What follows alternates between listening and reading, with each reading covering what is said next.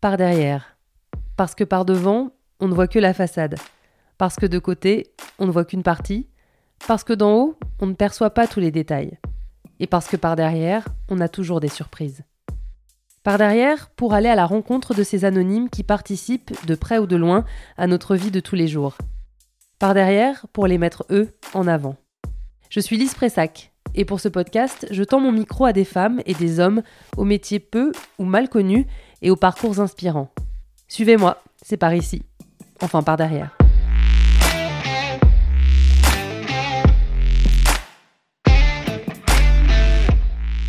Dans la première partie de cet épisode, vous avez découvert Laurent, son quotidien de prêtre et la manière dont il a été formé.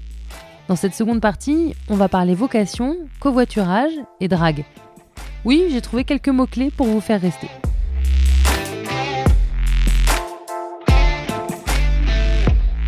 Pourquoi tu fais ce métier? Par amour pour l'Église. C'est fou, mais euh, tant qu'on n'est pas dedans, je, je pense, euh, et, qu'on n'a pas rencontré l'Église vivante, qui est le, pour moi, je, dis ça mystiquement, mais c'est sans, euh, comment dire, euh, j'ai une mystique assez incarnée, donc c'est sans délire. Je suis amoureux fou du Christ. C'est-à-dire que pour moi, c'est une personne vivante. J'ai vécu des phénomènes de résurrection. C'est-à-dire que moi, je, pense que sincèrement, ma vie de trentenaire, elle déconnait à plein tube. Et le Christ est venu me chercher par euh, la peau du dos, les, cheveux ou je sais pas quoi, mais que, j'aurais pu euh, peut-être dérailler, j'en sais rien. Toujours est-il que euh, voilà, une rencontre avec un Christ vivant m'a donné un visage d'église à, contempler. je me suis dit, mais c'est là qu'est la vérité. C'est curieux, mais par exemple, longtemps, et auprès d'amis, je disais, oui, à 40 ans, euh, l'affaire est dans le sac. Et je voyais pas trop ce que ça voulait dire. Je disais ça, une expression un peu toute faite, euh, et euh, ça voulait dire que notre vie était pliée. Enfin, elle, était, elle, devenait sur de tels rails qu'il n'y avait plus qu'à continuer. Et à un moment, j'étais, enfin, oui, j'étais sombrement dépressif, et je pensais même que ça voulait dire peut-être qu'à 40 ans, je serais suicidé, j'imagine, ou mort, ou que je serais peut-être plus là. Et ça m'a vraiment travaillé cette question-là, cette espèce d'écho lancinant quand je me suis rendu compte que en fait, euh, euh, à 40 ans, bah, c'était euh, l'année de mon ordination. Et donc, ouais, l'affaire était dans le sac, mais pour un, projet de vie que je n'imaginais absolument pas et qui depuis mais, me comble, mais au-delà de toute espérance. C'est-à-dire que la pesanteur des jours, je la connais, le fameux agenda que tu, que tu cites ou d'autres choses. Donc, de temps en temps, poser des soupirs, mais, mais le fond du bonhomme est foncièrement heureux et vraiment tourner dans l'action de grâce parce que c'est un bonheur qui me dépasse. Je dis ça bien humblement. Euh, je pourrais pas, enfin si, je pourrais l'expliquer par deux trois choses, mais mais mais ouais, euh, je me sens traversé par euh, par un souffle. Ça s'est manifesté comment? Est-ce qu'il y a eu quelque chose quand tu dis tiré par la peau des cheveux, du dos, etc. Est-ce qu'il y a eu un événement en particulier ou? Oui, bah, euh, à l'aube de la trentaine, quand euh, j'ai décidé de, de, me calmer, c'est-à-dire que j'ai décidé de prendre un peu de temps aussi pour réfléchir sur, sur les choses. Donc prendre un peu de direction spirituelle, euh, être tout autant donné dans le, sport, la fête, les, les, les, les, amis, les projets un peu, un peu foufou, mais dont on sent très très bien qu'ils cherchent plus à nous étourdir et ils constituent plus une fuite en avant qu'un véritable projet de vie. Et donc, euh, quand à vers 30 ans, on veut construire quelque chose, il faut prendre euh, du temps. Euh, et heureusement que j'ai accepté de, rencontrer du temps. J'ai reçu quelques paroles fortes. Un dominicain qui m'a dit, notamment, Laurent, interroge-toi pour savoir si tu n'as pas la vocation. Je lui ai rayonné en lui disant, mais si j'avais la vocation, ça se saurait. J'arrive pas à l'âge que j'ai. Si j'avais la vocation, ça se saurait. Puis aussitôt que j'ai dit ça, je me suis dit, mais qu'est-ce que je suis en train de lui dire? Qu'est-ce que je sais sur moi-même? Puis je suis revenu euh, tout piteux euh, deux heures après en lui téléphonant, en lui disant, qu'est-ce que vous avez voulu me dire? Et là, il m'a enguirlandé au téléphone en disant, oui, on dirait que le Seigneur a mis beaucoup de choses, des, charismes, un vrai tempérament, des talents en toi, tu es en train de tout gâcher, etc. Je dis, oh là là, calmos, hein. qu'est-ce qu'on fait? Il m'a dit, il bah, faut que tu prennes de la direction spirituelle. Alors je lui ai dit, mais c'est quoi ça? Il m'a expliqué un peu par téléphone, mais comme il était en Pologne, je, lui ai dit, mais je peux pas vous prendre vous, comment, comment je fais pour trouver un, directeur spirituel? T'inquiète pas, le Seigneur te mettra les bonnes personnes sur tes pas. Et, donc j'ai osé me tromper, parce que comme c'était un dominicain, par exemple, qui, qui m'avait euh, dégoupillé avec le dos de la petite cuillère, bah, je me suis dit, euh, c'est forcément un dominicain, il faut que j'aille prendre un, un directeur spirituel dominicain. Je suis tombé la première fois sur un maboule de première qui m'a demandé de faire un stage de terre glaise. L'Esprit Saint allait parler à travers mes doigts, tout ça. Je lui ai demandé aussitôt où est la porte de sortie. Moi, je voulais pas rester. Voilà. Et petit à petit, euh, euh, voilà, j'ai, j'ai, osé la rencontre avec des, vraies personnes d'église. Et puis j'en ai rencontré un formidable euh, qui m'a aidé. C'est en attendant dans une église, adossé à un pilier, que Laurent a compris qu'il allait se diriger vers la prêtrise pour être à la croisée des chemins entre Dieu et les gens. Ce qui est fou, c'est qu'on imagine justement, comme tu le disais, une vocation, on, imagine petit, on se dit, on se dit c'est pas à 30 ans qu'une vocation ça va arriver, ça se saurait avant. Ça veut dire que ta vie d'avant, c'était pas du tout fait de religion ou quand même si beaucoup? Si, je suis issu d'un milieu euh, catholique, provincial, avec de la pratique. Ça nous est de temps en temps arrivé de recevoir des prêtres à notre table. Euh, euh, ma mère était dame catée à la paroisse. Euh, donc on a, vraiment, on, était des chrétiens gentiment engagés chez nous. Mais moi, jusqu'à mes 30 balais, mes pèlerinages, c'était plutôt Héros Disney qu'à Chartres hein, que je les faisais. Donc voilà, c'était, j'ai vécu aussi de façon assez libre. Et, mais justement, d'une façon libre, ayant les atours du bonheur, mais relevant plus de la fuite en avant qu'autre chose. Et, sur laquelle je ne pouvais pas construire. Vraiment pas.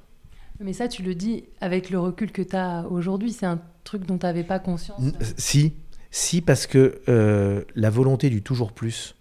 Moi, j'étais, j'étais très euh, chef de bande euh, quand, dans, dans, cette période-là. C'est-à-dire qu'un projet chassait un autre on rentrait de week-end, fallait absolument que je reprogramme et que je remobilise les copains pour quand est-ce qu'on repart, etc. Au 15 août, fallait que je sache ce que je faisais au réveillon, par exemple. Enfin, c'était, c'était toujours euh, très prospectif comme ça. Mais donc, ça voulait dire quoi? Ça voulait dire que j'étais incapable de me poser, hein, donc incapable de réfléchir, et que je cherchais à remplir davantage qu'à construire. Et là, euh, j'allais droit dans le mur.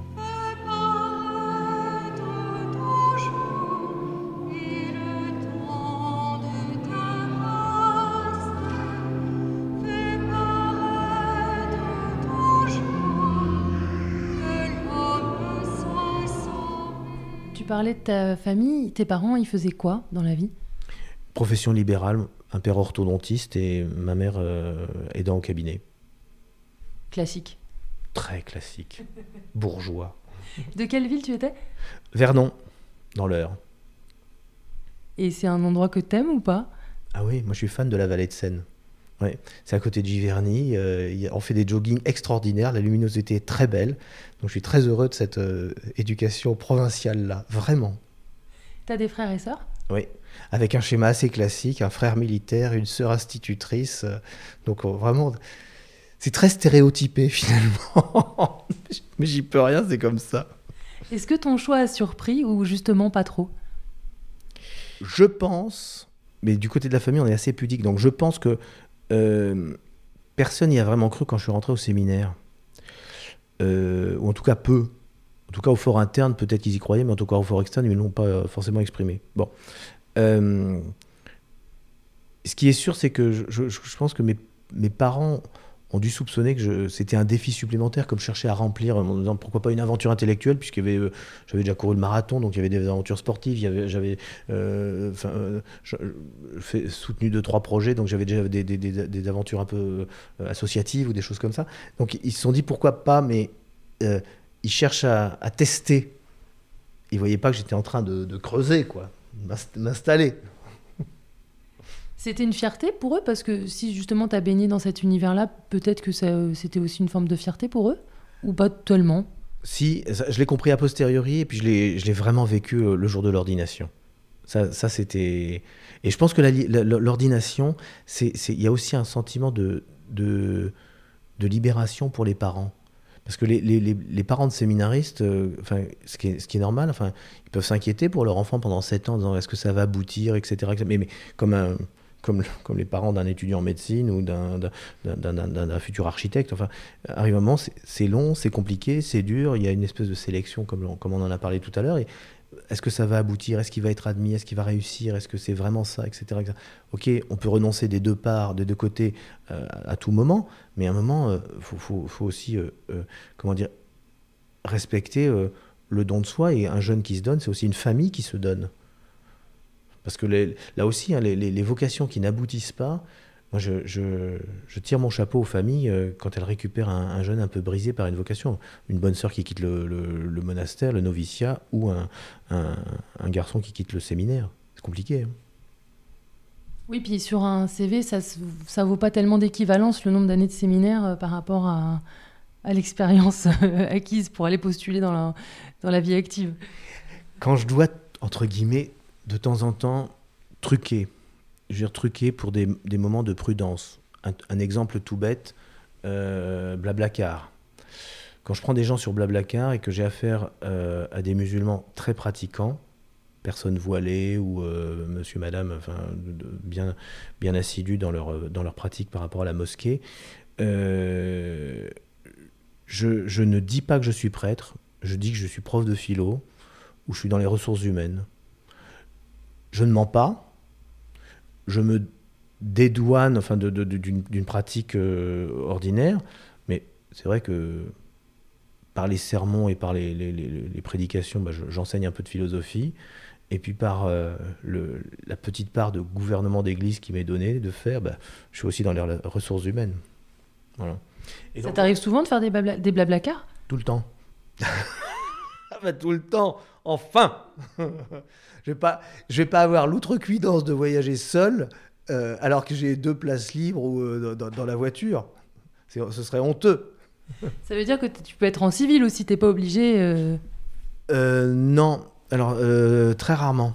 Alors là, dans, dans ce cas-là, qu'est-ce que tu fais? Parce que là, ça se voit. Euh, par exemple, j'étais en face à moi. Je sais pas comment ça s'appelle, hein, mais tu as le petit col blanc qui, qui, dit quand même ce que tu es. Euh, les profs de philo portent pas ça. Alors j'appelle ça, ce col romain, soit ma, petite tache de coquère, soit mon joint de culasse. Donc quelquefois, enfin, je, je, je, suis assez, euh, comment dire, décomplexé par rapport à ça. C'est-à-dire que si cet indice-là doit gêner l'autre, je préfère l'enlever pour ne pas le gêner, mais pour qu'on ait une relation de sincérité pendant 200-300 km, plutôt que, ah, on repère, ah mince, il est prêtre, il, il doit être comme ça, et tac, tac, tac, tac, tac, on n'est pas en vérité. Donc euh, voilà, je, suis. Euh, et puis l'été, bah, je suis comme tout le monde, hein, je suis en t-shirt. alors j'ai une petite croix timide, mais voilà, elle se voit pas forcément. Puis quelquefois l'hiver, tu vois, j'ai des écharpes. donc d'ailleurs une fois, je montais à, Montmartre en, vélo et j'étais dans une de ces rues, euh, rue des Martyrs, j'imagine, ou je sais plus laquelle, qui, qui, grimpe bien. Et il faisait froid, c'était l'hiver, j'avais une écharpe autour du cou, on voyait pas qui j'étais. Et j'ai été abordé par une dame, une péripatéticienne. Ah mince Et elle marchait à côté de moi qui était tout, tout, tout suant, tout. Et, elle me dit euh, Tu veux prendre une autre suée, Coco? Alors je lui ai dit, Madame, la mort est extraordinaire, mais je n'ai pas le temps. Et comme j'avais un petit service de confession à Montmartre, pendant que je confessais, je dis, Seigneur, c'est un signe, tu veux que j'ai un scooter en fait, donc euh, pour plus que je m'arrête. et donc je suis redescendu dans, dans la, de la butte et je me suis acheté le scooter euh, aussitôt après. On peut se faire draguer aussi en scooter à un feu, hein. mais pas par une péripatéticienne, c'est sûr. Ouais, et on peut se faire draguer euh, parce que voilà, le, bah, le prêtre reste homme, et euh, de même qu'il y a le médecin ou le professeur d'université ou enfin une profession intellectuelle, etc., etc. Quelquefois, il y a des paroissiennes euh, qui n'ont pas des rapports justes avec le, avec le prêtre. Et notamment de nos jours, enfin, cherchant à savoir euh, quelles sont ses heures de permanence, à quel numéro on peut l'appeler. Parce que avoir le téléphone mobile d'un prêtre, c'est un vrai challenge pour certaines paroissiennes. Hein. Et, quelquefois, il peut y avoir des situations un petit peu compliquées. Ah, bah, tu vois, je m'attendais pas à ce que, ce que tu me dises que tu avais ce genre de problème. En tout cas, je comprends, moi j'ai eu du mal à avoir ton 06. je te l'ai donné. Non, non, mais je plaisante, mais c'est rare d'appeler sur les fixes les gens et de laisser des répondeurs. D'ailleurs, si tu m'autorises, je crois que j'aimerais bien passer un bout de ton répondeur parce qu'il est quand même extraordinaire. Il y a des fois, j'ai envie de l'appeler, mais j'ai peur que tu répondes parce que je voudrais juste l'entendre. Vous êtes bien sur la ligne? Marques Prêtre Parlez À la fin de votre message, si vous souhaitez le modifier, tapez dièse. Pour en revenir euh, un petit peu à ton parcours, quand on est enfant, on a tous des rêves. Et toi, tu te, enfin des rêves. On se dit ah euh, plus tard, je voudrais faire euh, pompier, je voudrais être pédiatre, je voudrais être vétérinaire. toi, est-ce que tu te rappelles ce que tu voulais faire? Quelque chose dans l'accueil. Je me serais bien vu hôtelier. Je me serais bien vu dans un rôle social d'accueil. Voilà. ouais. C'était ça. Sur ta porte, il y a marqué prêtre d'accueil. Ouais, mais ça, c'est le bureau de tous les prêtres de la paroisse. Hein. Oui, mais bon, du coup, quelque part, bah, tu es dans le social et tu fais, tu fais de l'accueil. Mmh. Mais c'est pour ça aussi que j'ai pas dit mon, mon dernier mot quand, quand, je te disais tout à l'heure que euh, j'ai l'impression de vivre des belles choses, mais pas encore entièrement. Euh, j'imagine que le Seigneur peut demander encore, moi, encore plus de, de, dons euh, dans, cet ordre-là. Et que mais qui m'en montrera la voie aussi, il montrera les moyens d'accomplir ça. Pour le moment, c'est prêtre diocésain, et puis après, est-ce que ce sera, euh, euh je sais pas, responsable d'une unité pour les personnes défavorisées? Est-ce que ce sera organisateur de, de, retraite ou de session pour, pour personnes qui ont besoin de se reconstruire psycho-spirituellement Pourquoi pas J'en sais rien. Nos esprits ne sont plus à la joie, mais au questionnement, au chagrin, à la révolte peut-être, et tout ce que nous éprouvons est parfaitement légitime. Mais ce que nous éprouvons présentement, nous ne l'éprouvons pas n'importe où. Nous le ressaisissons dans une église, l'église que fréquentait Alain, l'église de son quartier. Et le passage par l'église, quand on doit admettre le départ de quelqu'un, ça n'est évidemment pas l'antidote pour le bouleversement intérieur. Si j'ai la foi, ça n'ôte rien à, à ma peine. Mais le passage par l'église, c'est vraiment la marque d'une confiance. Dans toutes tes missions, qui sont très nombreuses, en fait, parce que tu peux autant, le jour où je suis venue une première fois te voir ici, euh, il y avait des obsèques. Ensuite, le soir, tu allais baigner un restaurant. Euh, tu, fais partie de la vie des gens à des moments qui sont assez cruciaux, c'est-à-dire euh, ben, que ce soit heureux ou malheureux d'ailleurs, hein, que ce soit un mariage, un baptême, des obsèques. Est-ce qu'il y a un, de ces moments-là que tu affectionnes particulièrement et pourquoi sans forcément dénigrer les autres, mais est-ce qu'il y en a un dans lequel tu aimes encore plus avoir une part que pour les autres? Tu veux dire de, façon récurrente ou le souvenir de quelque chose sur lequel je me dis euh, là j'étais au bon moment à la bonne place non, Ah bah un peu des deux si tu as ce souvenir-là parce que j'ai l'impression que ça a éveillé quelque chose en toi, mais en plus, j'imagine que chaque mariage est différent, chaque. Euh, puis tu accompagnes les gens qui deviennent aussi des gens que tu côtoies, que tu connais, que tu apprécies, donc il doit y avoir chaque chacun est différent. Parce que. Mais à, à quoi tu pensais là quand je te posais la question? Non, à ce moment, c'est. C'est un, un, jour, il y a 7 ans, 8 ans à peu près, euh, j'avais un, dirigé, un, jeune homme qui était devenu euh, époux et père, et euh, non seulement je le recevais en, direction spirituelle, mais de temps en temps, euh, on avait aussi une, espèce de petite fraternité dans le sport parce qu'on a fait euh, des courses ensemble, des, des, petits challenges, etc. Bon. Et un jour, il m'a appelé vers 7h moins le quart du matin et il était en pleurs au téléphone. Alors j'ai dû le, ressaisir en lui disant mais qu'est-ce qui se passe? Et, et, je sentais bien qu'il y avait du un brouhaha autour. Il était déjà dans le métro et il me dit euh, ah, ce matin, c'est un jour vraiment spécial. Euh, avant de partir, je suis allé dans la chambre de notre enfant. J'ai vu euh, notre fils debout dans son lit et c'est la première fois qu'il m'a appelé papa. Et là, il me dit Mon cœur a fondu. Je suis parti au, bureau. Depuis, j'ai cette vision un peu obsédante. Mais comme je veux pas avoir l'air con devant ma femme, je dis Je vais appeler le père. Il y a que lui qui peut comprendre ça. et eh ben là, je me suis dit C'est que euh, au-delà d'un comment dire euh, euh, d'une anecdote purement amicale, je me dis il, y a quelque chose du mystère de la paternité de Dieu qui se donne. C'est-à-dire que un engendrement physique a suscité une émotion de type très très affective qu'on a référé à Dieu par l'intermédiaire, parce que du coup, moi, j'étais évident que ce matin-là, j'ai célébré la messe pour euh, ce petit événement-là, mais qui en soit une goutte d'eau dans l'immensité de ce que vivent les personnes, mais une goutte d'eau essentielle. Essentielle. Un jeune homme a découvert qu'il était père. Je trouve ça génial. C'est beau. Ouais, vraiment. Vraiment, et c'est beau, c'est simple, mais maintenant c'est tellement noyé dans, dans un fuseau de relations qu'on ne maîtrise plus, etc., que euh, ça a la simplicité, j'ose le dire, la simplicité des choses de Dieu. La- de même qu'on peut, enfin, certains découvrent Dieu euh, par un, lever de soleil sur la montagne ou par euh, un, tableau de Chagall ou je ne sais pas, euh, enfin, qu'il y a des, moments forts, mais Dieu se dit aussi et là, il s'était dit euh, dans cette petite euh, anecdote-là, dans cette petite euh, relation humaine-là. Et de façon plus générale, sans penser à quelque chose de précis, est-ce qu'il y a quelque chose que tu aimes particulièrement faire et peut-être quelque chose qui, qui t'est plus difficile? Plus difficile. euh,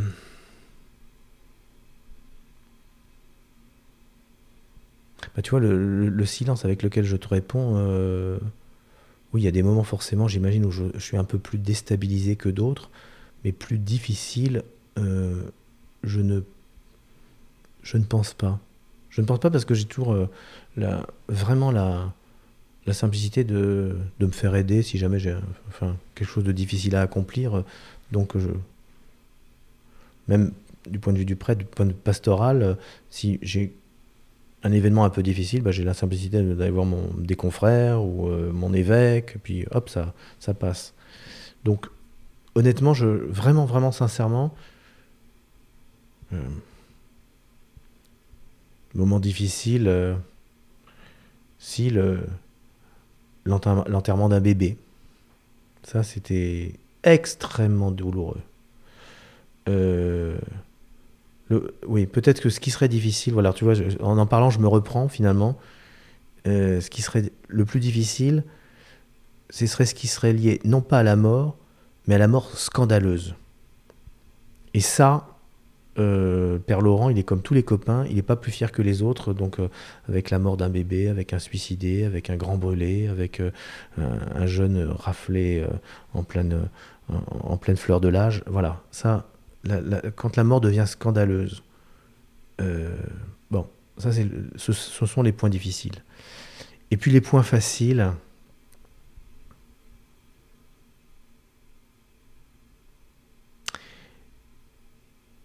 Tout, toutes les démarches qui font que des gens ont un appétit de Dieu. Parce que je ne vois pas le prêtre comme celui qui a la science infuse sur les choses de Dieu, mais comme un cheminant qui est fait pour euh, donner des, petites tapes sur l'épaule à tous ceux qui cherchent Dieu, en disant, eh viens, on y va ensemble. Et ça, pour moi, c'est extrêmement facile. De dire aux autres, euh, quels qu'ils soient, jeunes, vieux, euh, étrangers, euh, parlant à peine français, ou des- situations peut-être un peu plus compliquées, avec des, situations de vie un peu plus exotiques, c'est pas grave. Dieu parle à ton cœur. Tu penses que l'Église a quelque chose à t'annoncer qui puisse correspondre à, ton souci du, du Seigneur? Eh ben viens, on y va ensemble. Et ça, c'est plus qu'une facilité, c'est une joie, c'est un transport, c'est un enthousiasme, c'est le bonheur. On parlait des, des cas difficiles. Est-ce que dans ces cas-là, précisément, ça t'arrive de douter? De se dire, ça, c'est c'est vraiment trop injuste, il peut pas. euh, je sais pas, un Dieu ne peut pas laisser permettre ça? Jamais. C'est-à-dire que le- le- la, la tristesse est vraiment présente, toutes les situations liées à la mort scandaleuse, euh, et pleurer avec ceux qui pleurent, euh, je sais faire, et voilà. Mais je refuse que la tristesse euh, euh, devienne du doute. Je, dois dire par là que pour moi, l'une des, plus, l'une des paroles les plus difficiles, et je la dis plusieurs fois par jour, elle se trouve dans le Notre Père, c'est que ta volonté soit faite. Et donc, même dans ces situations-là, euh, où euh, mon cœur aurait évidemment tendance à se révolter, je, dis Seigneur, mais voilà, je, je, je- t'abandonne ce que je ne peux pas euh, admettre pour maintenant. Euh, il y a une, oraison qu'on trouve quelque, quelque, part dans le missel, je, la cite de mémoire, donc elle sera forcément un tout petit peu erronée, mais en substance, elle dit Seigneur, fais-nous la grâce euh, de voir qu'un jour nos cœurs admettront ce que nos consciences ne peuvent pas comprendre. Et pour moi, voilà, le, rempart au doute vient notamment de ce genre de, de, réflexion où je me dis mais mon cœur est scandalisé, ma, ma, conscience ne peut pas l'admettre, c'est inadmissible au sens propre, mais si, dans ta bonté, à défaut de me donner une explication raisonnable, raisonnée, eh bien, viens apaiser mon cœur et je sais qu'une unité se produira d'une manière que toi seul connais. Tu fais quoi du reste de ta vie? Je suis pas sûr carrément autre chose. Tu cours visiblement. Le sport, c'est ça, c'est de la course? Ouais, les, ouais, mais je cours aussi dans les expos, les théâtres, euh, le cinéma, enfin la, vie ordinaire d'un bobo parisien. Hein. Vraiment, bah, non, sincèrement, sincèrement. Euh, alors j'ai posé une question très triviale. Tu, vis comment avec quel argent? Parce qu'on fait vœu de pauvreté, mais on vit quand même dans son temps. Il faut qu'on aille, euh, faut qu'on mange, faut qu'on s'habille. Ouais, alors c'est là aussi qu'on bah, qu'on mesure ce qu'on appelle la maternité de l'Église. Je veux dire par là qu'effectivement, euh, avec, avec d'autres, enfin les, prêtres donnent leur vie pour l'Église, mais l'Église assure leurs moyens de subsistance donc avec un, traitement qui est euh, assez minimaliste. Euh, ce qui fait aussi que de temps en temps, euh, ben, les paroissiens sont aussi généreux avec nous et que quelquefois, quand on me demande qu'est-ce que je peux faire pour vous faire plaisir, ben, je demande une entrée pour un, cinéma. Ou... Et, honnêtement, j'ai évidemment ici on est dans un quartier un peu privilégié, donc la situation est plus facile, mais du point de vue matériel, je n'ai absolument pas à me plaindre. Ce serait indécent de, me plaindre, de se plaindre. Vraiment. Ah, c'était pas ma question, c'était c'était très basique, c'était de savoir comment euh, je, reçois je reçois un traitement euh, mensuel, voilà. Donc euh, c'est tout. Si tu faisais pas ça, tu ferais quoi? Là, à l'instant où on se parle. Tu veux dire structurellement Dans, dans la vie. Ah, dans la vie. Tu serais rockstar, tu serais quoi? Hôtelier? C'est curieux ce que tu me dis là, mais c'est parce que maintenant, depuis que je suis prêtre, c'est tellement bien enclenché qu'il n'y a aucun remords sur si j'avais su, j'aurais un, ou et dire que si j'étais pas là, je ferais ci. Ça n'entre absolument pas dans, dans, mon schéma de pensée. Vraiment. Le rêve de jeune homme, c'était simple. Hein. C'était marié, trois enfants, en plus je voulais les tripler, euh, un pavillon blanc, un chat, un cerisier avec une balançoire en dessous. Bon, j'ai rien de tout ça. donc. C'est raté. Hein. Ah, j'ai complètement raté ma vie de ce côté-là. mais, mais euh, honnêtement, j'ai reçu au centuple. Et je continuerai à en recevoir au, centuple. Tu m'as déjà un petit peu répondu au cours de notre entretien, mais euh, tu veux faire quoi plus tard? Avec le grand âge, par exemple? Non. Plus tard, ça peut être euh, demain, après-demain, d'ici les dix prochaines années, enfin plus tard. Alors, euh, moi, je, suis issu d'un milieu ecclésial, le diocèse de Paris, où on est vraiment euh, dans, dans le cercle commun de l'Église. C'est-à-dire qu'on est, on est fidèle à Rome, euh, on a une, théologie, une dogmatique assez sûre. voilà. Donc, donc, je suis un prêtre classique dans une Église classique. Simplement, euh, je, sens vraiment un, appel, et c'est un peu le sens de ma pastorale, à me mettre sur les franges de ce lot commun pour tendre la main à ceux qui regardent, à ceux qui se sont éloignés, à ceux qui ne se posent pas de questions mais qui sont plutôt bienveillants et puis qui cherchent un, sens à, leur vie. Et donc, moi, je, je, sens que vraiment je suis fait pour avoir. Euh, euh, être au sens propre du terme, borderline, c'est-à-dire sur la ligne du bord entre mes frères d'église d'un côté et le, gros, le lot commun des baptisés, le, le, gros du troupeau qui est génial, mais la brebis égarée, allez, elle mérite vraiment qu'on lui prête attention. Et quoi, quand, comment, je ne sais pas, mais je, pense que je suis fait vraiment pour être euh, dans, cette euh, recherche euh, bienveillante, fraternelle et amicale, forcément amicale d'emblée, de, la personne qui, chercherait à rencontrer Dieu.